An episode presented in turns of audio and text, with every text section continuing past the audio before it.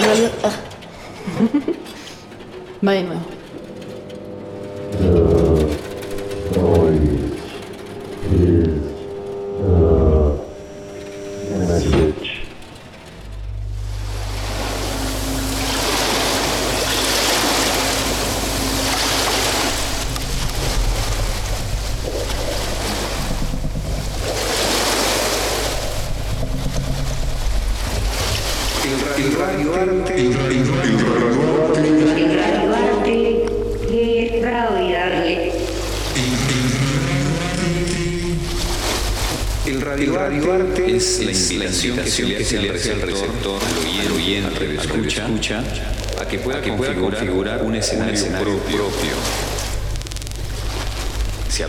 Apela, mucho, al aspecto, subjetivo, del radialista, de la persona, que elabora esta pieza. Debe ser, armónico, es decir, tiene que sonar bien. Es un, género totalmente libre en su construcción. Es un género totalmente libre en su construcción. totalmente libre en su construcción.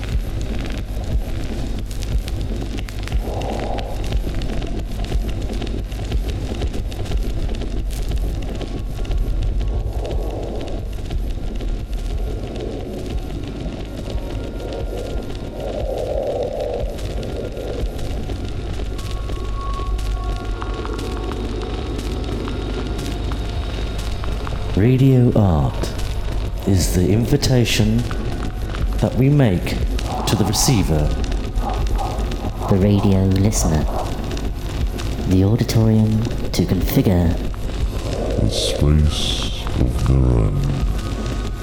We appeal to the person who creates the piece, the artist's subjectivity. It has to be harmonic. Los ingredientes con los que vamos a trabajar son los elementos del lenguaje de la radio, con música, con efectos, con la voz, la palabra y con el silencio. It has to sound good. It is a completely free genre when it comes to framework.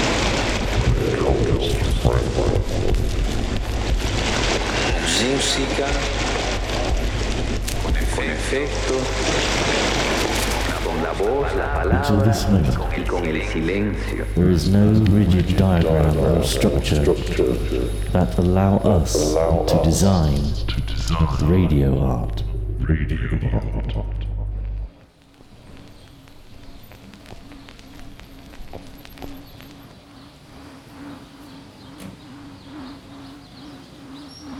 You're listening to the noise, the message, the message.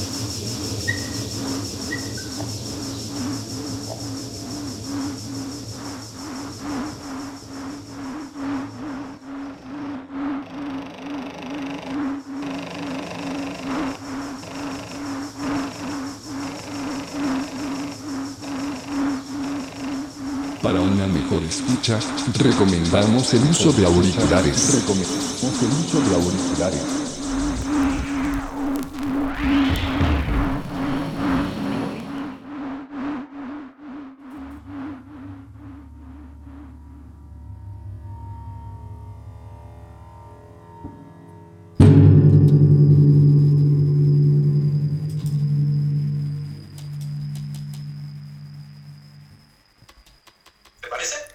Ok, bueno.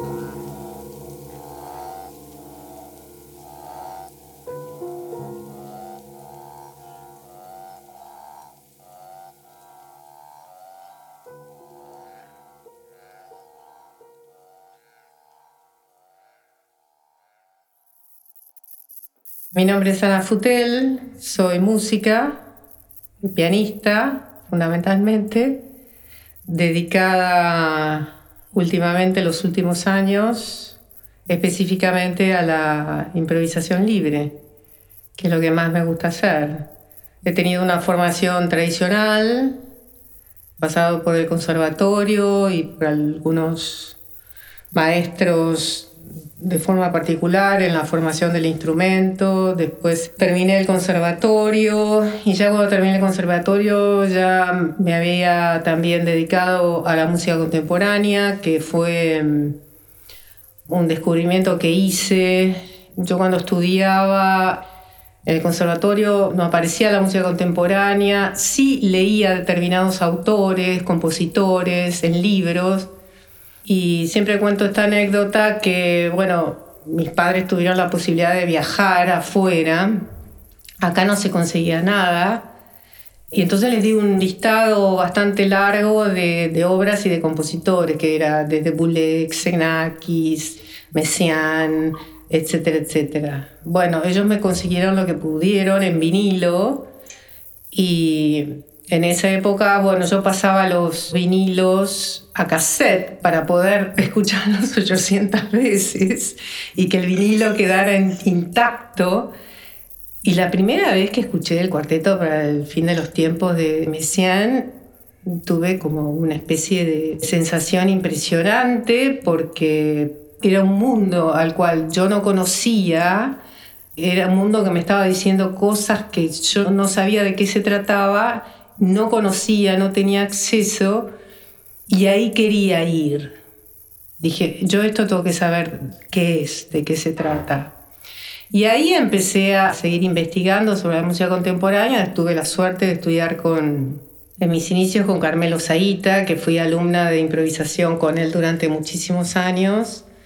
Y ahí tuve la posibilidad, a través de Carmelo, de acercarme a la música contemporánea que había acá, y a la agrupación Nueva Música, a Francisco Krefeld, Julio Viera, Marta Lambertini y todo ese grupo, Oscar Edelstein, además de otros intérpretes.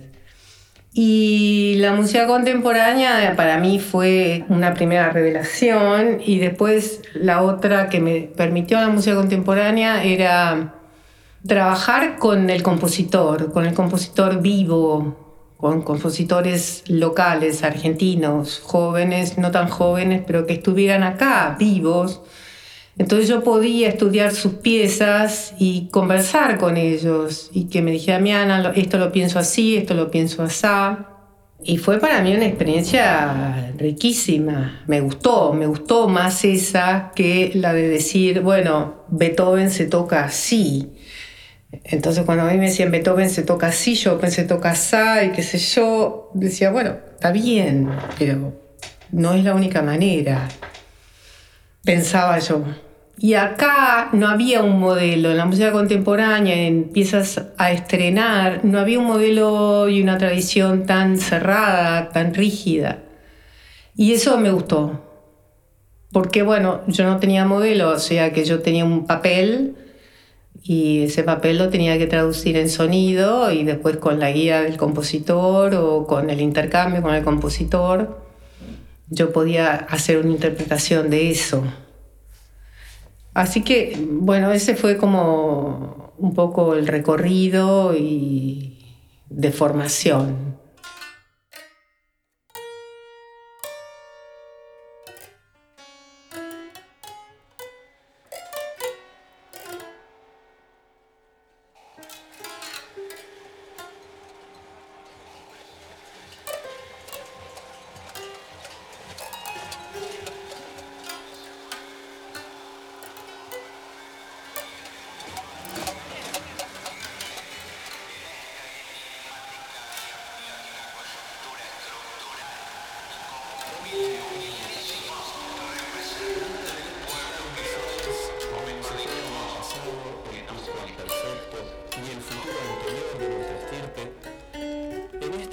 Y amniótica coyuntura estructural y como humildes, humildísimos representantes del pueblo que somos nosotros,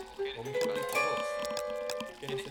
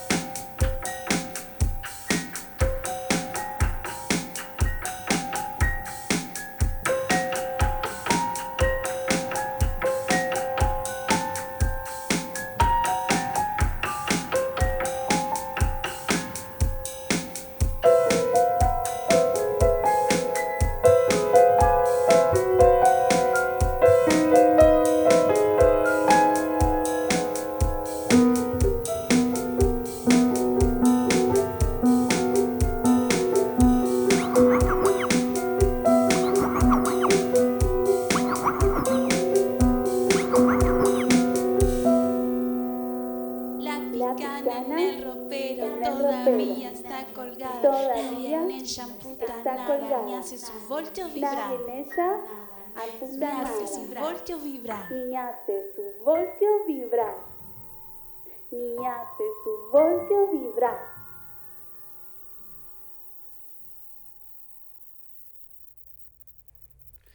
Esa es la única pieza que es en colaboración con Ezequiel Eskenazi. Él es un amigo y estábamos haciendo un proyecto para otra cosa y entonces lo invité a que hiciera la electroacústica para ver si podíamos mezclar eh, una improvisación conmigo, con otra persona. Bueno, ese proyecto se cayó y entonces quedó ese trabajo de Ezequiel colgado y dije, no, yo tengo que hacer algo con esto y bueno, decidí hacer una improvisación sola con eso. A mí desde el disco, de ese álbum, el que más me gusta es el primero, Capas. Ese para mí fue una gran revelación de mí misma. Porque además ese trabajo yo lo planeé de un día para el otro. No fue pensado. El resto son improvisaciones.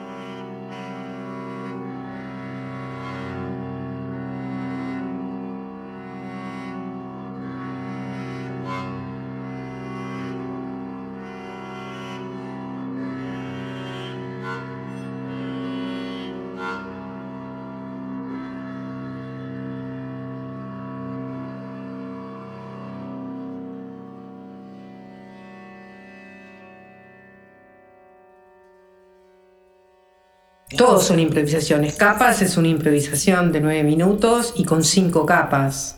Ahora, ¿de dónde bajó esa información? Yo no tengo ni idea. Bajó. Bajó. Yo tenía fecha para grabar con una persona y se enfermó. Entonces en el estudio me dijeron, Ana, si querés cambiamos fecha. No, de ninguna manera. Mañana vengo y voy a hacer. Y bueno, me, planeé cinco capas de frotado, que es un modo de acción que yo adoro, y salió eso de una. El único mm, concepto que le di a Gonzalo, porque bueno, si suena bien, tiene que ver con la tarea de Gonzalo Manco, que es, no quiere que le digan ingeniero, pero la persona encargada del registro, le dije, mira Gonzalo, yo quiero que suene como escucho yo el piano, como yo lo escucho de adelante al piano, es lo único que quiero. Además yo no sé de grabación. Entonces zapatero a tus zapatos le dejo a Gonzalo, digamos, que haga su tarea con total libertad. El único concepto es eso, yo quiero que suene como lo escucho yo. Y después, bueno, la mezcla y todo eso, gran parte, por supuesto, de la técnica la trabajó él. Yo le dejé bastante campo libre, porque me gusta dejarle campo libre al que hace su tarea. Y por ahí yo le decía, baja este, baja este un poco, una cuestión de niveles, o esto está demasiado estridente, este frotado, pequeñas cosas Así que si suena bien, eso es desde lo técnico, es gracias a Gonzalo, a Gonzalo Manco. Porque ahí yo ya no opero, no, no, no sé operar. Puedo dar una opinión desde mi visión, pero no sé hacerlo. Después hemos hecho otras grabaciones, digo, no, no quiero el piano tan de cerca, quiero el piano más lejos. No quiero que se escuche tan en detalle, quiero como que la resonancia. Esas son pequeñas cosas que yo he ido aprendiendo porque no tengo muchas horas de vuelo en estudio. Estoy aprendiendo eso. Porque es otra cosa eso. Yo puedo opinar de mi instrumento y puedo opinar de la producción y de el sonido me guste, y cómo generar determinado sonido, cómo es la técnica y puedo hablar desde lo formal, cuál es el problema desde lo formal, más o menos y, eso, pero después el resto lo dejo en manos del que sabe.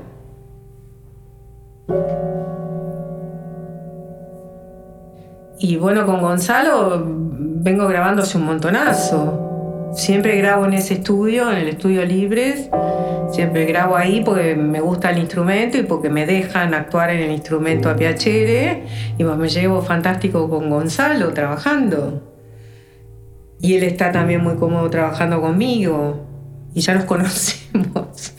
Y ya sabe cómo sueno. Y yo aprendo cosas también.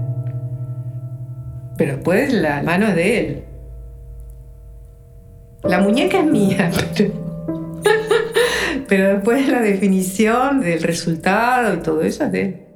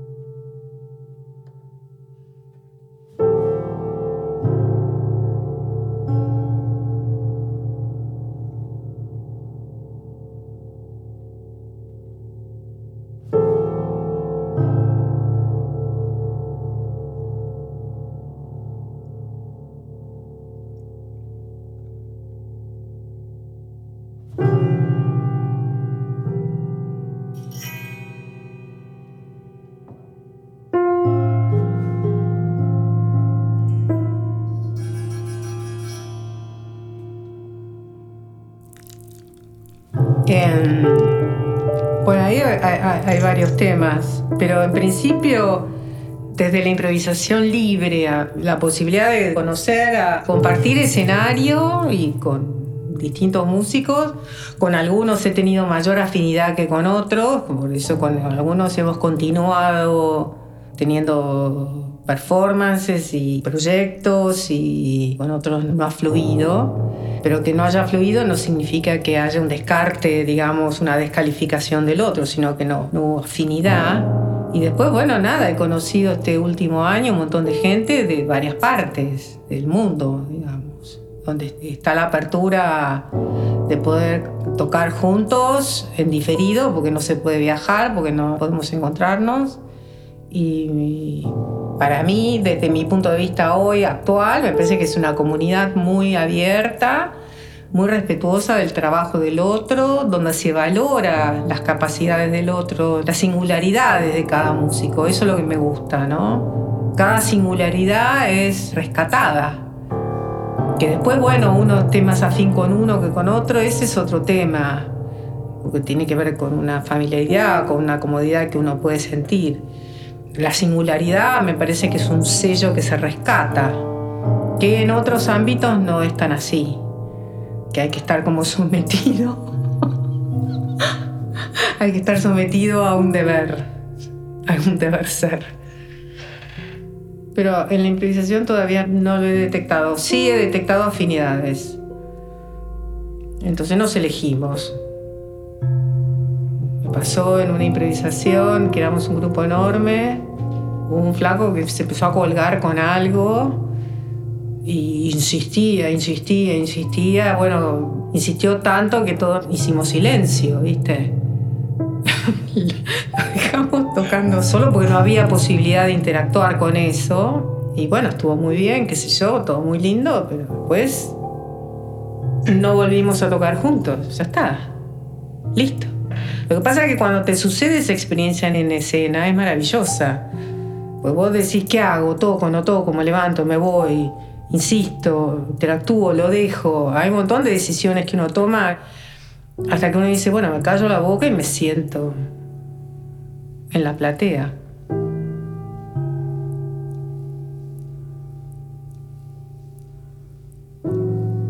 Podés hacer todo. Todo es válido.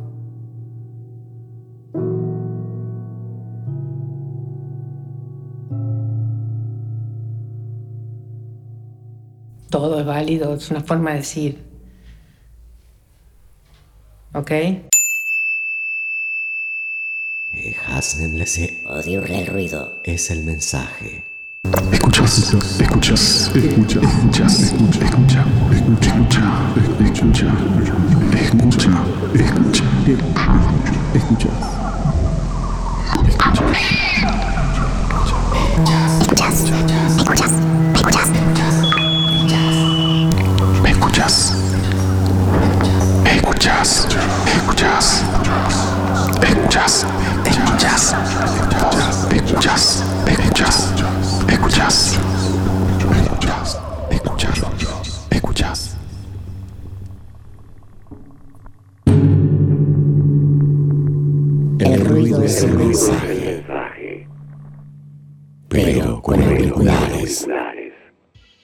soy Javier Piñango, músico y mil cosas más relacionadas con el mundo de la experimentación sonora. Nacido y residente en Madrid, ciudad que amo y odio a partes iguales. Imagino que como le ocurre a todo el mundo con la ciudad en la que nace y vive. Quiero recomendar la escucha profunda, intensa y tranquila, estática, atenta, de una de mis piezas favoritas del compositor francés Bernal Parmigiani. Parmigiani es sin duda uno de mis referentes absolutos, sobre todo por esa capacidad inmensa que tiene para utilizar una base casi infinita de fuentes sonoras, transformadas y retransformadas una y otra vez, sin obedecer a ningún tipo de formalismo estético aparente, moviéndose siempre entre lo estático y lo efímero. La pieza que he seleccionado es la que cierra su obra de 1975, De Natura Sonoro, un trabajo inmenso publicado en disco en 1978 del que Parmigiani exploró un enfoque riguroso, yo diría que casi científico, acerca de la naturaleza del sonido y de la asociación de diferentes sonidos electrónicos y concretos, en oposición y conjunción de lo natural a lo sintético y viceversa. Como digo, la pieza que recomiendo escuchar es la que cierra el disco y lleva por título Quants contre Shams. Ocho minutos y pico sublimes con diferentes hilos sonoros formando una especie de red que va evolucionando al tiempo que empasta los diferentes planos y texturas hasta llegar al corte final.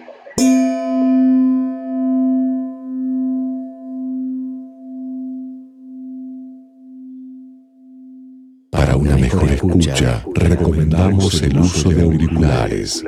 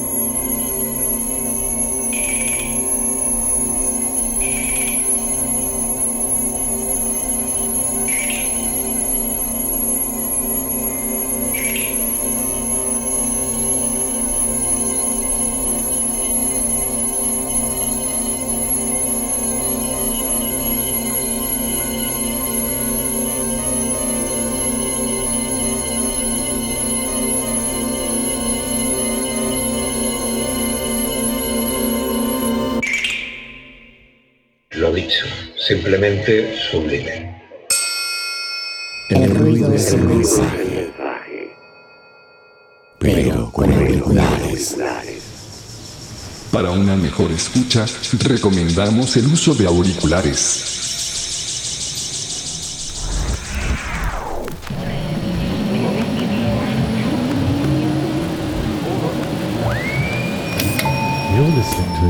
El ruido es el mensaje.